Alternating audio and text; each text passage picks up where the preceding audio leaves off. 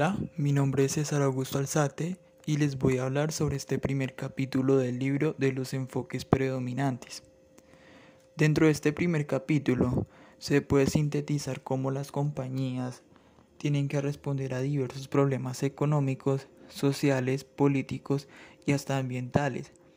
a lo largo de su recorrido profesional en la que la decisión que se escoja podría definir el mismo nivel competitivo que tienen estas para salir adelante, ya sea a través de la innovación o la adaptación al entorno y cómo éstas pueden sobrellevarla. Para explicar esto de una mejor manera, se abarcó cada apartado donde se habla de una situación en específica, por lo que de manera continua y detallada se hablará de cada una de ellas, empezando por el contexto actual de lo que se compone una organización siendo esto un conjunto de personas que operan de manera organizada o siguiendo un patrón con el fin de alcanzar un objetivo y a la que se refieren como sostenible y responsable abarcando diversos nuevos factores y redefiniéndola desde un aspecto legal y ético.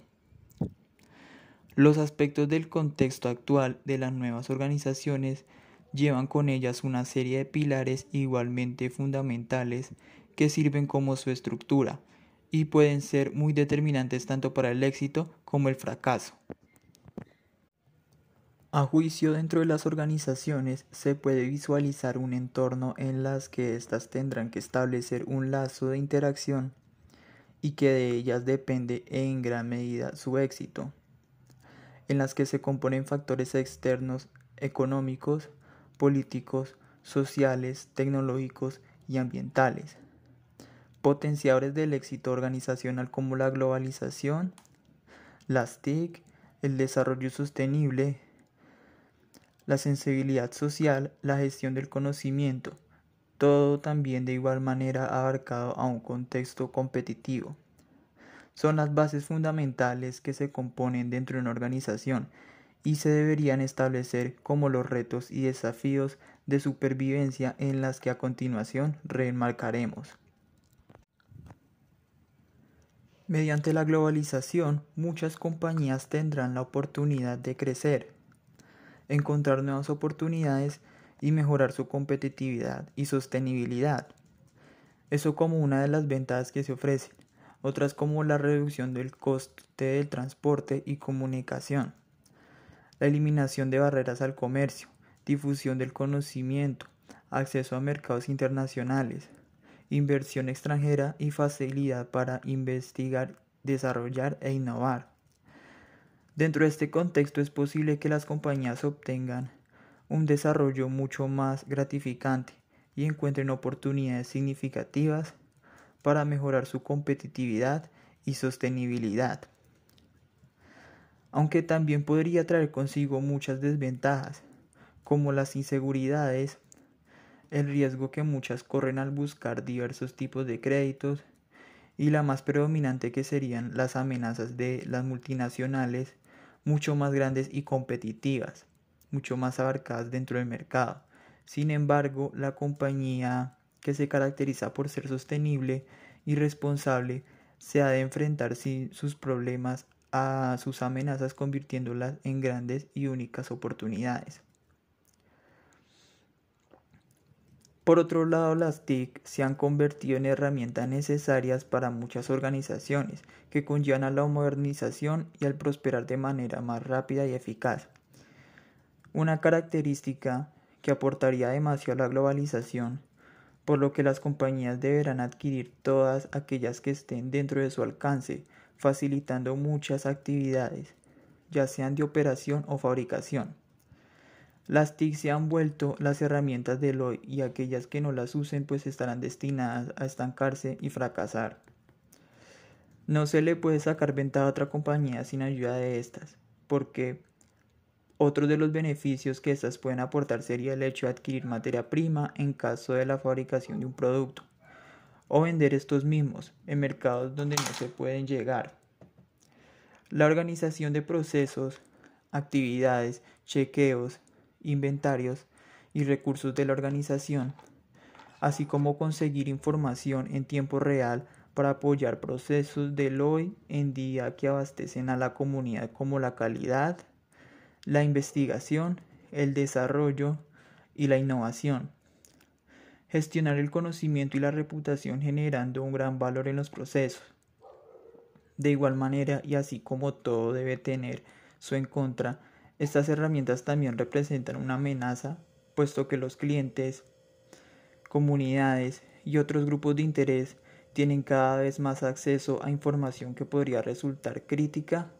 para su perfil e información. Asimismo,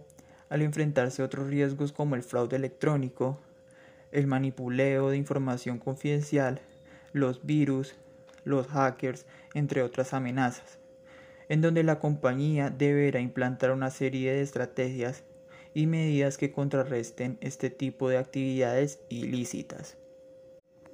Las compañías con más aporte en el desarrollo sostenible se han encargado de incluir metas y acciones que le permiten incrementar su desarrollo en la cultura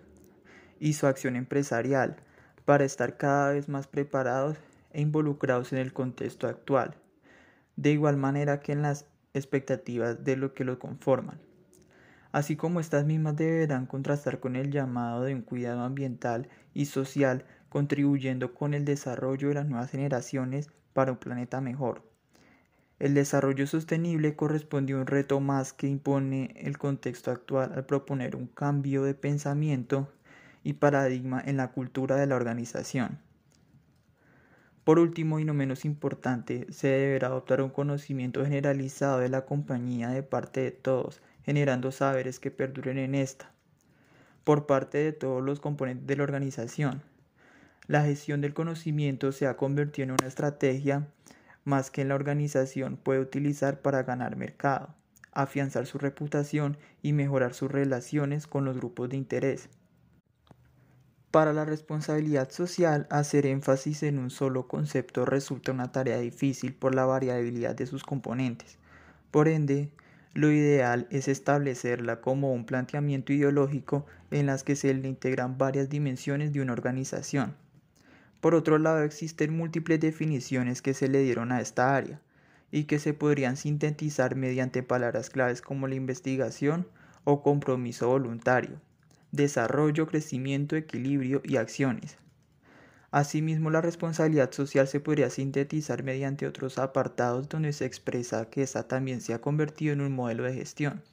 administración y gerencia como el conjunto de actividades coordinadas que desarrollan las organizaciones desde un modelo de gestión administrativa con el fin de forjar ventajas competitivas para mitigar el impacto social y ambiental de sus operaciones. Dichas operaciones se han involucrado recientemente con la necesidad de ser consecuentes con la ética, la transparencia, las normas internacionales, y el gobierno corporativo, yendo más allá del cumplimiento de las obligaciones legales y permitir el progreso sostenible de la organización y su entorno. Además de abarcar muchos conceptos que de manera resumida se pueden evidenciar que el sistema de responsabilidad se engloba en aquellos aspectos que debe evaluar a la hora de evaluar el éxito en cualquier política. Existe una definición que sugiere la Guía Internacional ISO 2600 del 2010 y de manera inclusiva esta es establecida como la voluntad de las organizaciones de incorporar consideraciones sociales y ambientales en su toma de decisiones y rendir cuentas por los impactos en la sociedad y el medio ambiente, implicando un desarrollo ético y transparente que contribuya al desarrollo sostenible por la que concuerda con el hecho anterior en la que se debe ejercer una responsabilidad social como un modelo de gestión para toda la organización. El sistema de responsabilidad social empresarial fue creciendo e impactando positivamente como un medio que elaboraría con el fin de frenar los conflictos en la sociedad, asumiendo un rol cada vez más importante para el sistema político y económico muchas organizaciones empezarían a asumir actividades de carácter consciente de tal manera que la responsabilidad comenzó a surgir entre la sociedad, los estados y con más razón las demás compañías. Por otros lados, existen muchas otras visiones en cuanto a la creación de la responsabilidad social, como lo son las asociaciones de las seis fases apoyadas a las cuatro eras de Murphy. La fase precursora en la que se concebía como el compromiso de generar utilidades sin importar las horas de las jornadas laborales, como la responsabilidad que tenía la empresa de generar a la vez utilidades a toda costa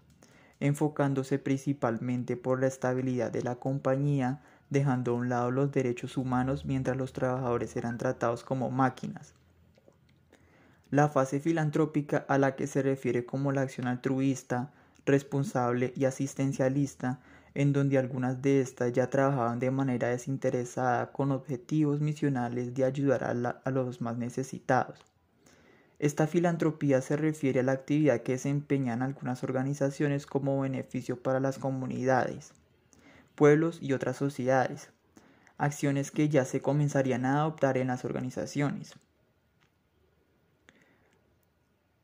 Acciones de generosidad, responsabilidad, entre otras. Durante esta época se puede destacar cuatro aspectos.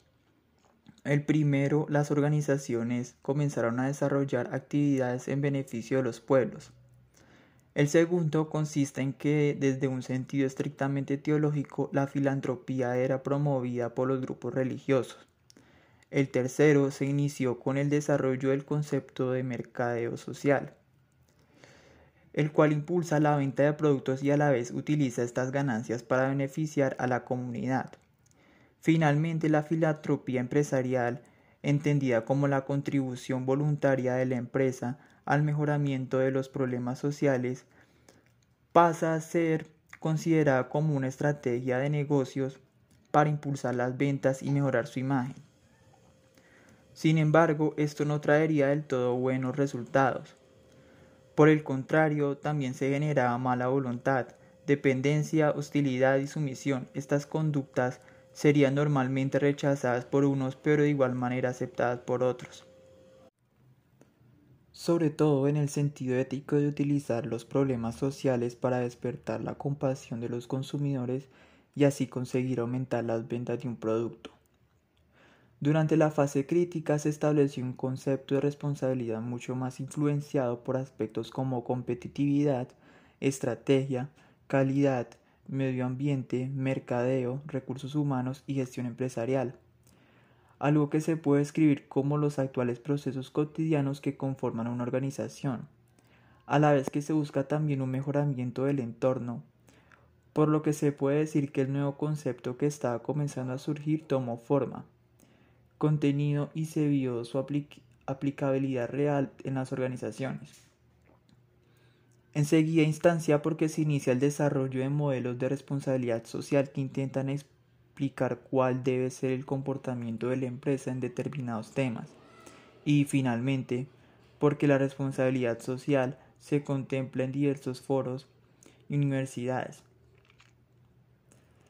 En algún momento se llegó a pensar a la responsabilidad social como una doctrina subversiva, que va en contra de los intereses de los accionistas, ya que el único fin de esta consistía en generar valor para sus accionistas. Sin embargo, no se llegaron a los argumentos suficientes que demostraran que esta disciplina no contribuía con los principios de efectividad y eficiencia. La fase del reconocimiento se caracterizó por el surgimiento de normas fundamentales para el desarrollo de las organizaciones, en recuperar la confianza de una sociedad que se empezaba a preocupar debido a la inequidad, la exclusión y la degradación ambiental. Se reconoció que era fundamental para el desarrollo de las organizaciones adaptar esta sensibilidad hacia el entorno. Por otro lado, y para culminar con estas fases que la abarcan hasta el día de hoy, se pensó finalmente en el concepto de la sostenibilidad como un todo dentro de la responsabilidad con el entorno, la sociedad, los empleados, clientes y accionistas. La responsabilidad social también predomina bajo una serie de enfoques en la cual las compañías tendrían la libertad de elegir como razón del rendimiento. Dentro del documento se consideraron las tres vértices. La corriente de la ética moral, el enfoque económico empresarial y el enfoque de la óptima social de los postulados altruistas filantrópicos. Desde el enfoque ético-moral se plantea que cada organización deberá gestionar los impactos de las acciones tanto individual como colectivamente. La estabilidad de muchas compañías depende de la contribución de los ciudadanos y para la filantropía la devolución de un favor permitirá un equilibrio para el desarrollo en la calidad de vida de la sociedad. De esta manera, las compañías se verán en la necesidad de reinvertir para mantener la sostenibilidad ambiental en la comunidad y su entorno con el fin de hacer un bien común. Por último, las compañías tendrán la labor más importante con ellos mismos, adquiriendo diversos compromisos en los que tendrá que aplicar ya el concepto antes visto de responsabilidad social tomando en cuenta a sus funcionarios, su sociedad, su comunidad y todo lo que la compone ofreciendo productos y servicios confiables y seguros permitiendo el desarrollo y mejoramiento de la comunidad. Lo que lleva al término de la responsabilidad social a una visión de desarrollo en los derechos que forman parte de una cultura ciudadana y responsable. Como lo mencionábamos anteriormente, los factores que han potencializado la importancia de la responsabilidad social son los propios problemas sociales, económicos y ambientales que cada día advierten más a las organizaciones, el gobierno y la sociedad civil de que el modelo actual de desarrollo es ineficiente. El calentamiento global, la desertización, la deforestación, el agotamiento de los recursos naturales, la pérdida de biodiversidad, el desequilibrio social, la pobreza, la falta de oportunidades de las minorías y las crisis financieras.